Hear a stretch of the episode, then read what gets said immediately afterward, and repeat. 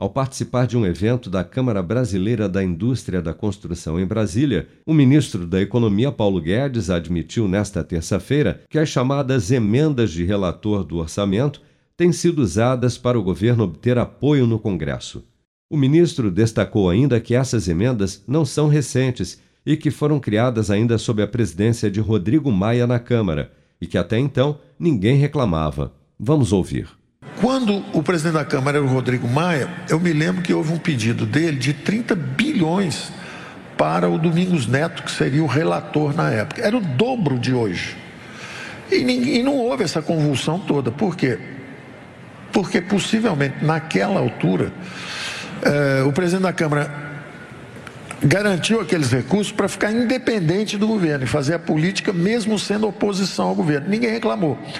Agora que é a metade daquele dinheiro, mas é para apoiar o governo e fazer as reformas, aí todo mundo descobriu que o orçamento é secreto, que aquilo está errado. Que... Aquilo não foi criado pelo Lira, aquilo foi criado antes, aquilo foi usado antes.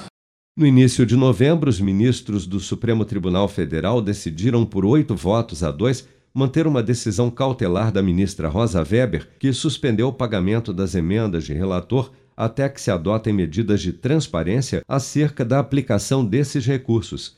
Na ação, partidos de oposição questionam a distribuição dessas emendas, apelidadas de orçamento paralelo ou orçamento secreto, afirmando que elas estariam sendo utilizadas como moeda de troca em negociações com parlamentares para a aprovação de leis de interesse do governo, uma vez que não há como identificar qual deputado ou senador solicitou a destinação dessas emendas nem tampouco como foram efetivamente aplicados esses recursos.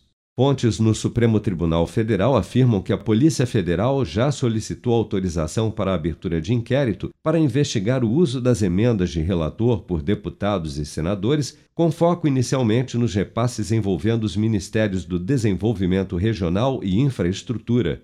Tais investigações tomariam como ponto de partida um relatório da Controladoria Geral da União que apontou a possibilidade de sobrepreço de mais de 142 milhões de reais em convênios e licitações nas duas pastas.